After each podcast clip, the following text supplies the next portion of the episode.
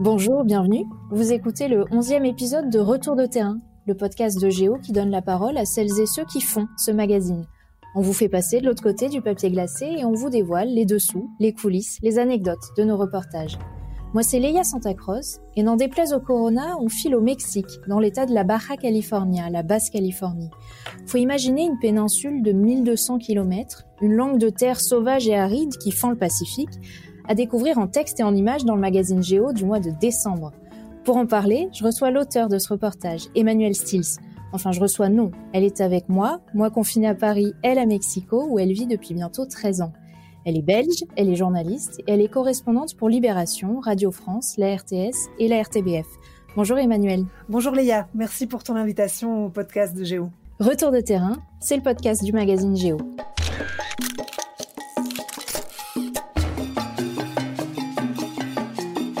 Retour de terrain.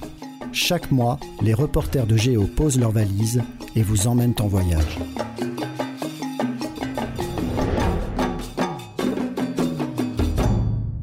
Emmanuel, je te propose qu'on joue à Retour vers le futur. On va se replacer en février 2020 quand l'épidémie est encore relativement cantonnée en Chine. Et toi, à ce moment-là, tu es en plein road trip pour Géo, huit jours sur la route dans cette péninsule tout en longueur qui est la Basse-Californie. Alors, The American California, on voit à peu près à quoi ça ressemble. La Baja California mexicaine, beaucoup moins. Est-ce que tu peux nous planter le décor? C'est comment là-bas? Et en quoi est-ce que c'est vraiment un État à part au Mexique? Euh, c'est vrai que la basse Californie mexicaine est en réalité euh, la Californie originelle, l'ancienne Californie euh, pour euh, les conquistadors espagnols. Et la Nouvelle-Californie, ben, c'est ce qui est actuellement la Californie américaine, qui, qui, appartenait autrefois au Mexique, mais qui a été cédée lors de la guerre entre les Mexicains et les Américains, qui a été cédée aux États-Unis. Et, et, elle est beaucoup moins connue que la Californie, qui, elle, a conservé justement ce nom de Californie tout court, alors que la basse Californie, qui est en réalité l'ancienne Californie, la première Californie, euh, a cet adjectif de basse Californie. et c'est une région, je dirais, qui est non seulement méconnue euh, au niveau mondial, disons, euh, mais aussi au Mexique. C'est-à-dire que euh, c'est une une péninsule. Le Mexique a deux grandes péninsules, celle du Yucatan au sud-est et celle de la Basse-Californie au nord-ouest. Et celle du Yucatan est beaucoup plus touristique. C'est une région beaucoup plus fréquentée avec les grandes stations balnéaires qu'on connaît de Cancun, Playa del Carmen et puis les sites archéologiques mayas qui attire énormément de, touristes, en tout cas euh, avant le, dans cette époque pré-pandémie et peut-être euh, après la, pandémie aussi. Mais la Basse-Californie, c'est une euh, région qui est très peu explorée par les Mexicains eux-mêmes. Et c'est une région où qu'on pourrait qualifier de désertique non seulement par ses paysages, mais aussi par son atmosphère dépeuplée, désolée. C'est-à-dire qu'il y a très peu d'agglomération, de, de, noyaux de population en Basse-Californie que la population euh, se concentre en fait dans les grandes villes du nord, les grandes villes frontalières avec les États-Unis, notamment on pense à, à, Tijuana, mais il y a aussi Mexicali, euh, la capitale de la Basse-Californie du Nord, et c'est un, une région qui est tellement grande qu'elle se divise en deux États. En fait, il y a la Basse-Californie du Nord et la Basse-Californie du Sud, et là aussi au sud de la péninsule, il y a euh, davantage d'habitants avec certaines stations touristiques qui sont un petit peu plus connues, notamment des, Américains. Euh, Los Cabos et puis la ville de La Paz, qui est aussi une des plus grandes villes de la, de la péninsule. Mais entre la pointe, enfin entre l'extrême nord, entre la frontière et la pointe sud, euh, on peut dire, on peut traverser euh, des centaines et des centaines de kilomètres sans pratiquement voir personne en fait. Et ce qui est très intéressant dans cette région, c'est qu'il n'y a pas, en tout cas pas dans la plus, sur la plus grande étendue, disons, il n'y a pas de circuit touristique. Les circuits touristiques se concentrent euh, au sud ou éventuellement dans la région vinicole au nord, près de Tijuana. Mais euh, sur l'étendue, en fait, euh, c'est pratiquement sur 1000 km, il n'y a pas de circuit touristique, pas de chemin balisé, et chaque route est une aventure. On peut bifurquer partout et vivre une aventure incroyable avec des paysages qui sont toujours très j'ai envie de dire existentiel parce que les paysages désertiques pour moi sont vraiment c'est des paysages qui amènent à la réflexion à la, méditation. Euh, et, et, de toute façon euh, qu'on soit sur l'autoroute, parce qu'il y a une autoroute qui traverse la péninsule du nord au sud, mais qu'on soit sur l'autoroute ou sur n'importe quelle route, on est presque toujours au milieu de nulle part en Basse-Californie par ce, bah, par ce côté justement désolé, euh, perdu, désertique. Et, euh, voilà, il y a toutes sortes de, dimensions après dont on, peut parler si tu veux, Léa. Il y a, il y a, le désert qui est euh, pas du tout un paysage ennuyeux, mais qui est un paysage en réalité extrêmement varié, avec des milliers euh, d'espèces de, cactus différentes, euh, que ce soit en forme, en taille, des formes totalement improbables. ça va du, du, cactus minuscule au candélabre qui fait plus de 20 mètres de haut. Euh, des, des, des, cactus avec des petites fleurs roses, euh, des chandelles bleues. Euh, c'est voilà, rien que l'aspect cactus est merveilleux, mais la mer aussi il y a toute une palette de couleurs et c'est pas la même mer et pas la même couleur et pas la même ambiance qu'on soit du côté Pacifique ou du côté de la mer de Cortés qui en fait on l'appelle en français la baie de la baie de Californie donc entre le Mexique et la péninsule mais en plus de cela il y a aussi ce qui moi m'a toujours semblé une sensation très saisissante en fait, c'est l'arrivée dans les oasis. Il y a une infinité d'oasis qui parsèment euh, la péninsule euh, et c'est euh, c'est vraiment voilà c'est vraiment merveilleux de d'être euh, sur cette euh, route qui parcourt le, le, désert et puis de de tout à coup euh, plonger dans une oasis et dans une végétation absolument luxuriante et complètement différente encore que, que peut être celle du, du désert. La, route parlons-en. Toi t'es parti tout en haut de Tijuana à la frontière et t'as roulé roulé roulé le long de cette route donc qui traverse la basse Californie la transpéninsulaire. Ça fait combien de bornes à valer en huit jours pour ce reportage? Alors on a fait en huit jours euh, pratiquement 1800 kilomètres. Euh, je dis on parce qu'en réalité j'ai pas fait cette route toute seule. Euh, notamment pour euh, le fait de ne pas de ne pas avoir à conduire sur d'aussi longues distances et dans des dans une région aussi isolée. J'ai euh, convaincu une amie de m'accompagner dans ce reportage, une amie qui est elle-même journaliste, Laurence Cuvillier, qui est la correspondante de France 24 au Mexique depuis plus de de dix ans. Et, et, donc voilà, on a on a passé et puis aussi pour le côté vivre euh, cette aventure, eh c'était beaucoup plus, euh, euh, c'était beaucoup plus enrichissant aussi de le vivre avec avec une amie qui est elle-même journaliste et qui avait elle-même son, son regard sur sur voilà sur les rencontres qu'on faisait, sur les paysages qu'on traversait et c'était intéressant d'échanger aussi dans dans ce contexte-là. Et d'ailleurs, nos conversations ont été très marquées et tu le mentionnais à l'instant, Léa, par justement les débuts, les prémices de la de la pandémie de coronavirus, parce que je me souviens que beaucoup de nos conversations dans la voiture tournaient autour de ce sujet-là et on se demandait à ce moment-là euh, ce qui pouvait euh, se passer au Mexique. Donc je rappelle, on se reporte à ce moment-là en février 2020 euh, et il n'y avait pas encore, juste avant, en fait c'est vraiment juste quand on est rentré de notre voyage que le premier cas de, de coronavirus déclaré, a été déclaré officiellement au Mexique. Mais avant ça, on ne savait pas encore si, si le Mexique serait touché. On pressentait évidemment que ce serait le cas, mais il n'y avait pas encore. mais, notre voyage était déjà un petit peu baigné par cette atmosphère pré coronavirus au Mexique mais ça ne vous a pas empêché de le faire. Et c'était moins risqué de le faire à deux, c'est ça?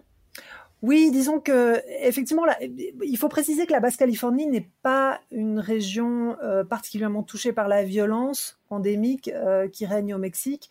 C'est vrai que le nord du Mexique est, une, est, globalement une, région où il y a, beaucoup d'affrontements, euh, que ce soit entre les, cartels, les, les, groupes du crime organisé ou entre les cartels et, et les forces de sécurité mexicaines.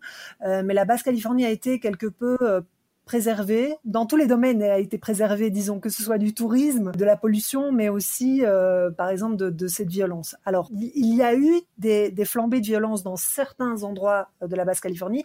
Évidemment, Tijuana est une ville très violente, mais voilà, un petit peu à part puisqu'elle est sur la frontière avec les États-Unis.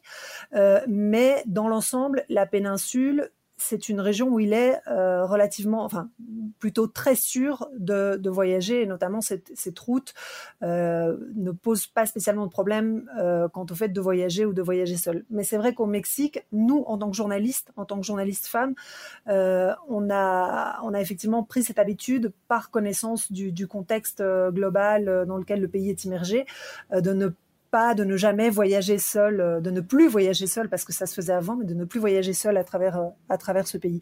Et là, disons que le fait de, de voyager à deux, euh, c'était aussi pour pour couvrir donc cette longue distance et pas seulement pour des questions de, de sécurité.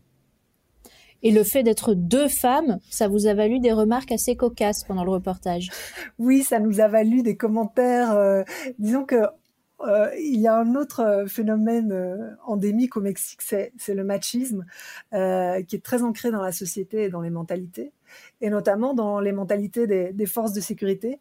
Et, euh, et, même si, donc je disais, c'est une région relativement sûre, mais il y a quand même, euh, c'est généralisé dans, le nord du Mexique et, dans le Mexique en, général, à travers le Mexique, il y a euh, des barrages en fait militaires, de, contrôle militaire, donc qui, voilà, qui, qui vérifient toutes les personnes qui, qui, voyagent sur les routes, qui font, qui font des contrôles, qui font à, la fois des contrôles d'identité et puis qui fouillent éventuellement les véhicules s'il y a une suspicion qu'on puisse transporter des armes ou de la drogue.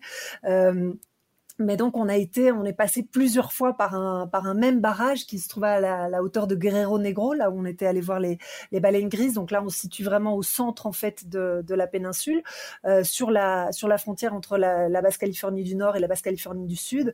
Et, euh, et on est passé plusieurs fois sur cette route où il y avait ce barrage militaire. Et à chaque fois, on tombait sur un groupe de militaires différents qui nous demandaient mais qu'est-ce que vous faites? Vous voyagez seul sur la route?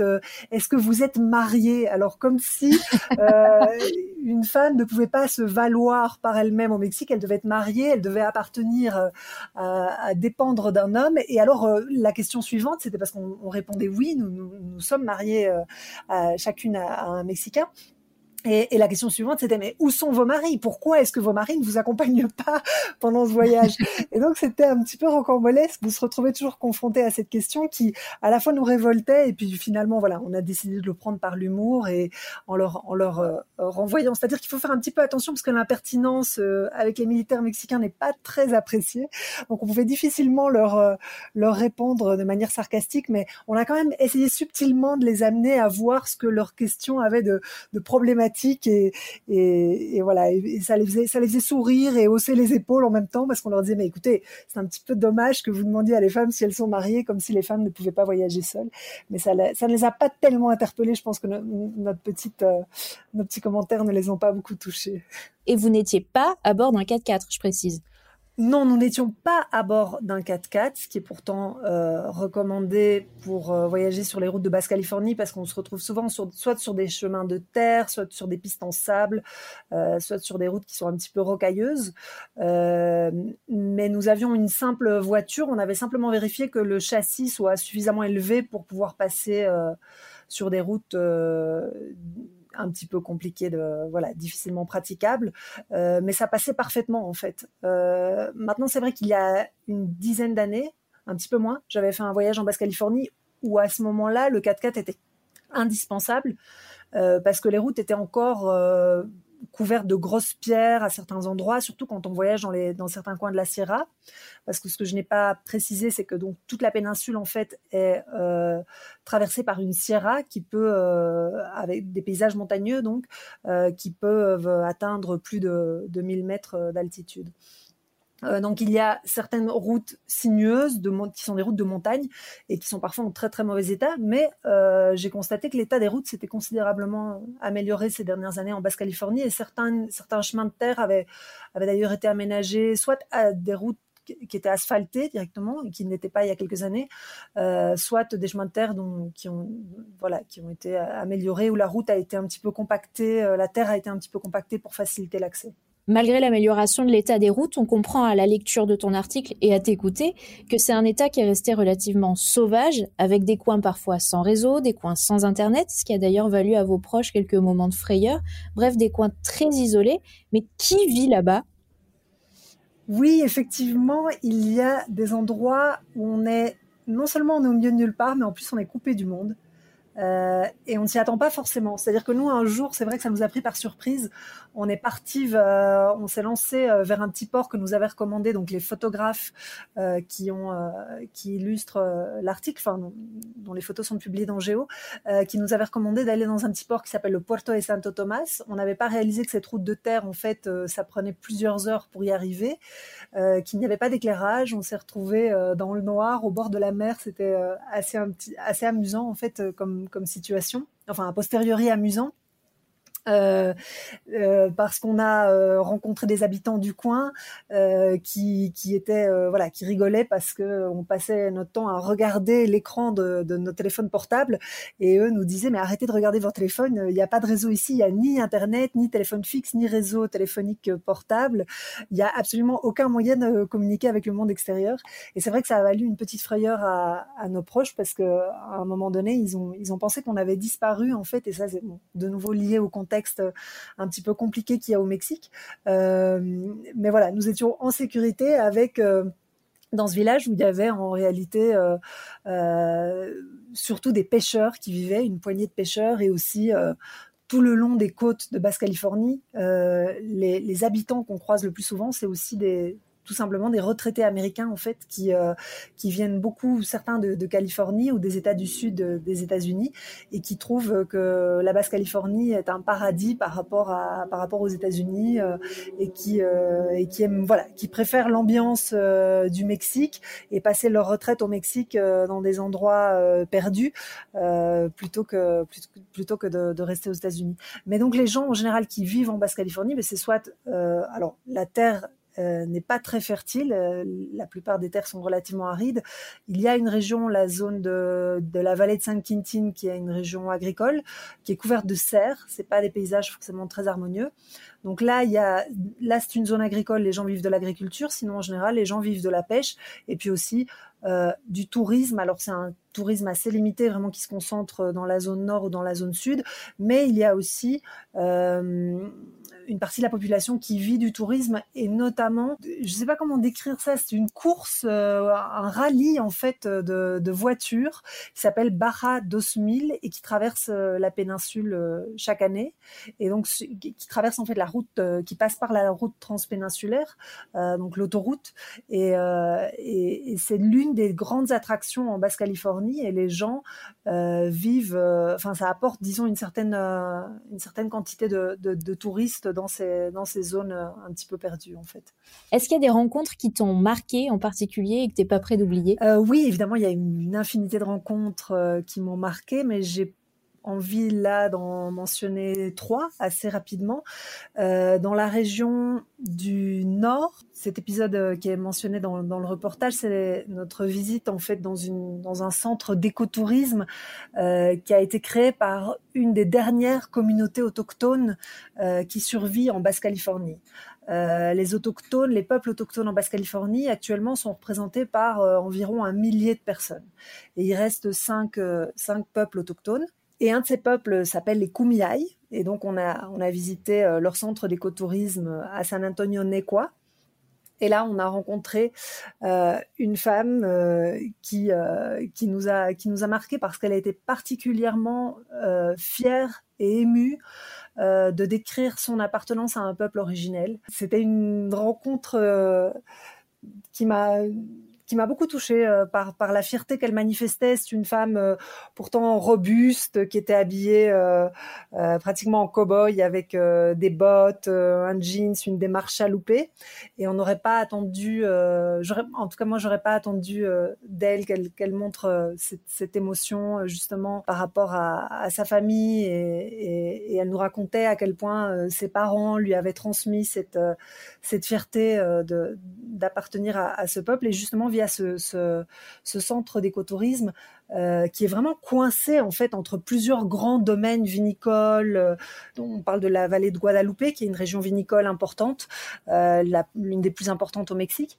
Et euh, et c'est une toute petite, euh, toute petite communauté, euh, un petit village très paisible, euh, vraiment un monde de, silence, avec des arbres fruitiers. Enfin, c'est un, endroit absolument charmant et bucolique, et, qui est coincé vraiment dans, cette espèce de d'industrie touristique florissante autour de la qui s'est construite dans cette région vinicole.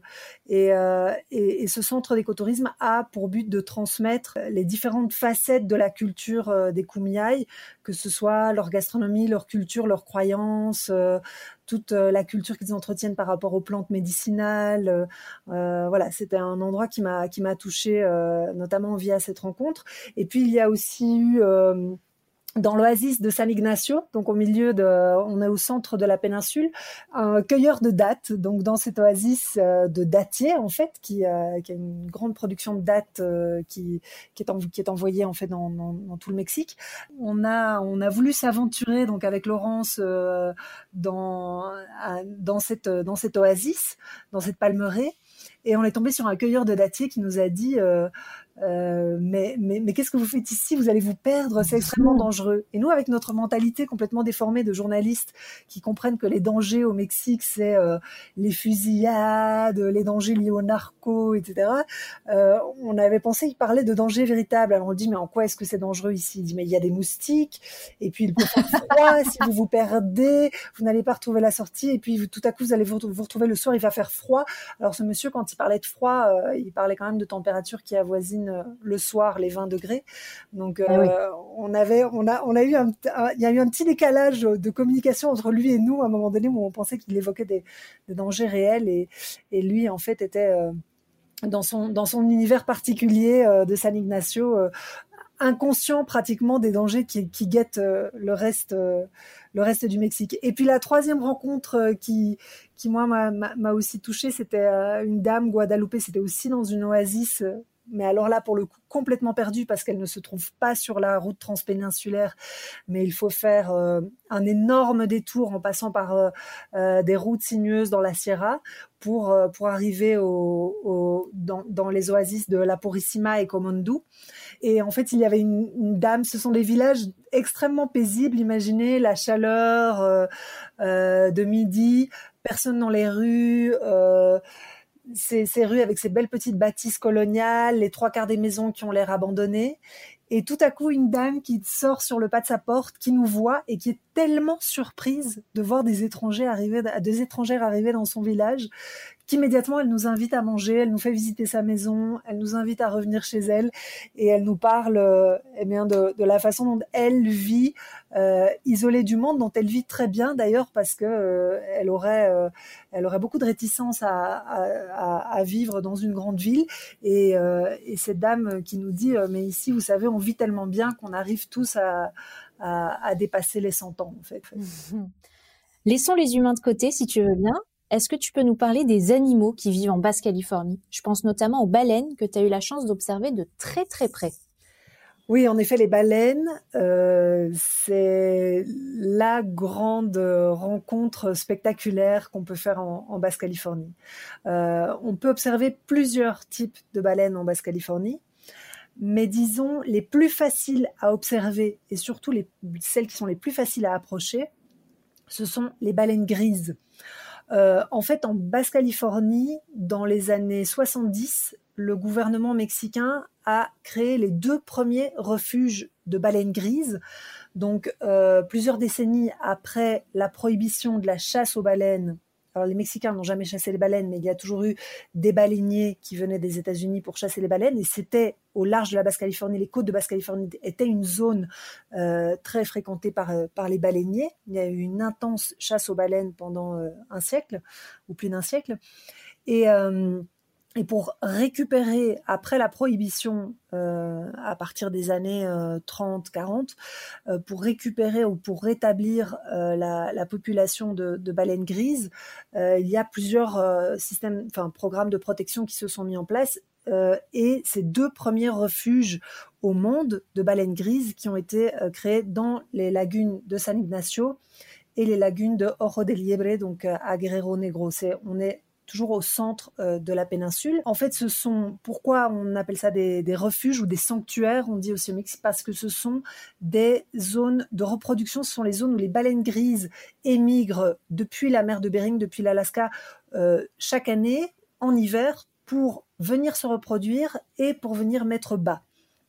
Et donc, ce qui est très amusant, euh, c'est que les guides qui amènent donc des tout petits groupes de touristes, hein, ce sont des petites embarcations, euh, s'approcher des, baleines grises dans ces, dans ces deux lagunes, insiste beaucoup sur le fait que ces baleines sont mexicaines, parce que pendant tout un temps, euh, on avait l'habitude de dire les baleines viennent d'Alaska, les baleines viennent des mers du Nord euh, pour se reproduire au Mexique.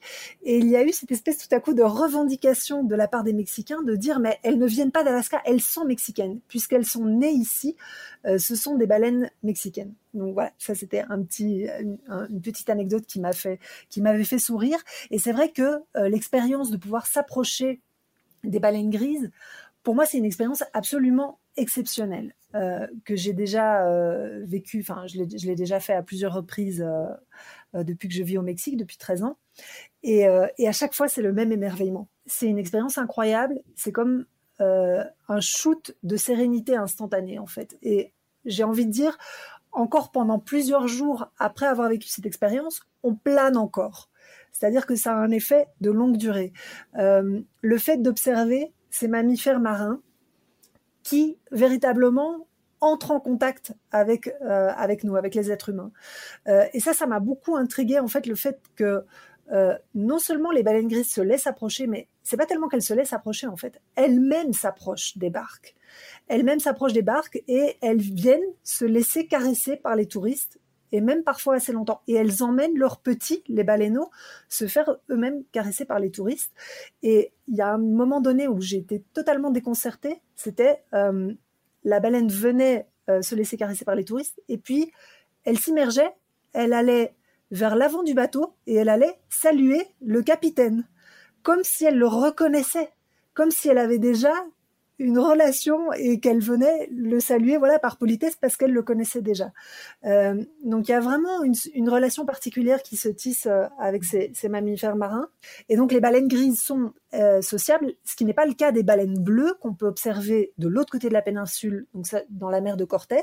C'est aussi une zone où les baleines bleues migrent euh, pour se reproduire et pour mettre bas, mais elles sont, euh, elles n'ont pas du tout tendance à s'approcher des embarcations. Et euh, mais par contre, on peut assez facilement les, repérer grâce à leur jet. Donc, elles, environ toutes les 5-6 minutes, elles s'immergent et puis elles, elles, font, elles viennent à la surface respirer. Et c'est là qu'on les, les remarque en fait au bruit de leur jet. Et c'est aussi impressionnant d'une autre façon. C'est-à-dire que là, il y a pas le même contact qu'avec les baleines grises, mais les baleines bleues, c'est le plus grand mammifère au monde.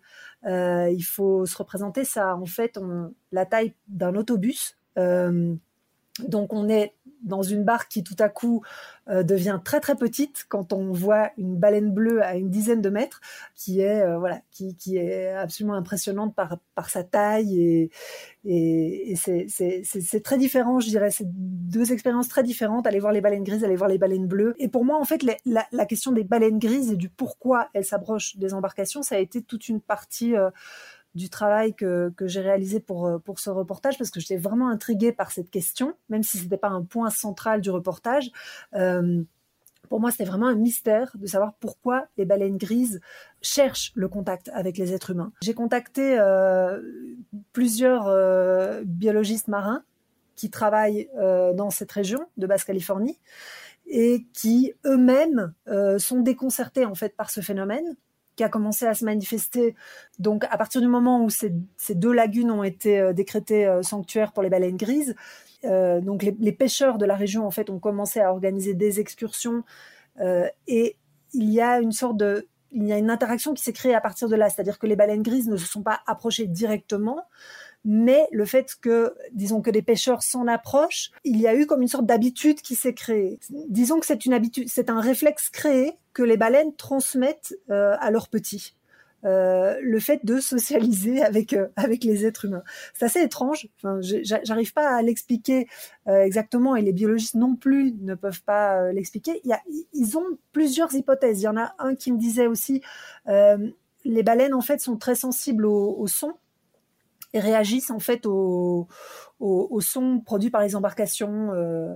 Et puis il y a aussi une autre euh, hypothèse, c'est le fait que les baleines grises, euh, encore plus que les autres baleines, sont couvertes de parasites, c'est-à-dire elles sont couvertes de, crustacés qui s'accrochent en fait partout sur leur sur leur corps, et, et, et ça leur provoque certaines démangeaisons. C'est pourquoi les baleines grises viennent se frotter aux barques et cherchent aussi à se faire euh, caresser par les êtres humains. Comme, comme ces crustacés les démangent, ça les aide à, à soulager un peu leur, leur démangeaison. Donc elles viennent chercher des, des gratouilles, en fait, des, des chatouilles. Quoi. Voilà. Donc ils ont plusieurs hypothèses, mais il n'y a pas une hypothèse qui contribue à expliquer véritablement pourquoi les baleines grises, les baleines grises pardon, sont aussi sociables avec les êtres humains. Malin le coup des crustacés. Pendant ce reportage, il y a eu un autre moment d'émerveillement pour toi. Ça a été la découverte du hameau de Catavinia, Qu'est-ce qu'il a de particulier? Catavinia, c'est euh, le cœur du désert en fait. Euh, et c'est vrai que c'est un. J'ai déjà un petit peu parlé des, infinies euh, nuances du désert. Pour moi, c'est vraiment là que ça s'est véritablement révélé en fait. J'avais déjà fait plusieurs voyages en Basse-Californie, mais toujours dans la partie sud ou alors à l'extrême nord. mais j'étais pas vraiment allée au cœur du désert, c'est-à-dire dans, dans, la, dans ce qu'on appelle la vallée des cierges, qui est en fait une, une région où, enfin, la vallée de los Cirios, je traduis ça par cierge, euh, qui est euh, complètement aride. C'est un paysage, euh, c'est une région où il ne pleut pratiquement pas. Il fait chaud toute l'année, il fait plus de 40 degrés en été. C'est un des endroits du Mexique avec le, le plus faible niveau de précipitation. Mais c'est un désert absolument magnifique. C'est-à-dire qu'il y a euh, non seulement une variété infinie de cactus, il y a des oasis en plein désert et il y a aussi euh, près de Catavinia des endroits où on, trouve des grottes avec des peintures rupestres. Euh, donc c'est vrai que c'est un endroit moi qui m'a semblé absolument sublime, notamment aussi pour cette variété en fait d'arbustes endémiques qui sont les, les cyrios, les cierges, d'où le nom de la vallée des cierges, euh, qui ne grandissent qu'à cet endroit-là. Euh, on n'en trouve euh, ni au nord de la vallée des Cierges, ni entre, ces deux parallèles. Je me souviens plus exactement des, des, parallèles, mais les, cierges en fait ne grandissent qu'entre deux, entre ces deux parallèles. D'environ un centimètre par an, ils grandissent. Et il y a donc des cierges qui ont plus de, plus de 300 ans. Et en fait, c'est un arbuste assez particulier. Je le décris comme une, une, une sorte de, de, carotte euh, un petit peu poilue avec euh, de temps en temps une fleur au sommet. C'est un paysage très très particulier, cette, euh, ces espèces de, d'arbustes tout, tout élancés en fait qui, qui parsèment le, paysage de la vallée des Cierges avec toujours cette alternance avec les cactus et puis aussi moi j'étais émerveillée par le fait que on, voit un désert, on a l'impression de voir, euh, quand on voit un cactus candélabre, on a l'impression que tous les cactus candélabres se, ressemblent. Non? Et les gens de, de, Catavinia nous disaient, mais, non, un cactus euh, euh, candélabre de, de, de Catavinia, c'est pas comme un cactus candélabre de, Sonora. Il faut pas confondre les, cactus. Et donc, ils nous expliquaient des, des différences entre cactus candélabre qui étaient pratiquement en fait imperceptibles à l'œil nu, j'ai envie de dire, et qui pour eux sont des, distinctions qui sont très importantes en fait, un petit peu comme je sais pas les, différentes nuances de, blanc pour les Esquimaux, disons. Ce serait l'équivalent. Et aujourd'hui, tu serais capable de différencier ces différents cactus? Avec les petits trucs que m'ont donné les habitants de Catavinia, peut-être oui. Parce que c'est vrai que le, le cardone, donc le cactus candélabre euh, de, Basse-Californie, a une forme beaucoup plus arborescente euh, que le saguaro, qui est le cactus candélabre de, de Sonora. Donc, qui est plus, euh, j'ai envie de dire, qui est non seulement plus massif, mais aussi plus ramassé et qui a moins de moins d'arborescence, moins de, branches. Alors que le cardone en a beaucoup plus et il est aussi beaucoup plus beaucoup plus élancé, beaucoup plus fin et beaucoup plus. Il, atteint une hauteur en fait plus plus grande que, que le saguaro de Sonora. Euh, le cardone de Basse-Californie peut dépasser les 20 mètres ce qui est très très amusant d'ailleurs. De, c'est la, photo typique de Basse-Californie, c'est se prendre en photo euh, devant, un, devant un cactus candélabre, parce que finalement, on est, on est minuscule à côté de ces cactus. Grâce à toi, on sera devenu expert en baleine et expert en cactus. Merci Emmanuel Stills d'avoir participé au 11e épisode du podcast Géo Retour de terrain. Je rappelle qu'on peut découvrir ton reportage sur la Basse-Californie et les photos de Karla Gatchet et Ivan Kaczynski dans le numéro de Géo de décembre. C'est en kiosque jusqu'à la fin du mois et disponible en version numérique en passant par géo.fr. Merci à Lucas Vibo pour les moyens techniques, même à distance, et à Emeline Ferrard pour la réalisation. Merci à vous de nous avoir écoutés. N'hésitez pas à en parler autour de vous. Laissez-nous des étoiles, des notes, des commentaires. On est sur toutes les plateformes. Apple Podcasts, Deezer, Spotify, Castbox et depuis peu sur notre appli Maison, Audio Now, lancée par M6 et Prisma Media. Et parce que Géo est un magazine qui se regarde aussi avec les oreilles, je vous dis à très bientôt pour un nouvel épisode de Retour de terrain.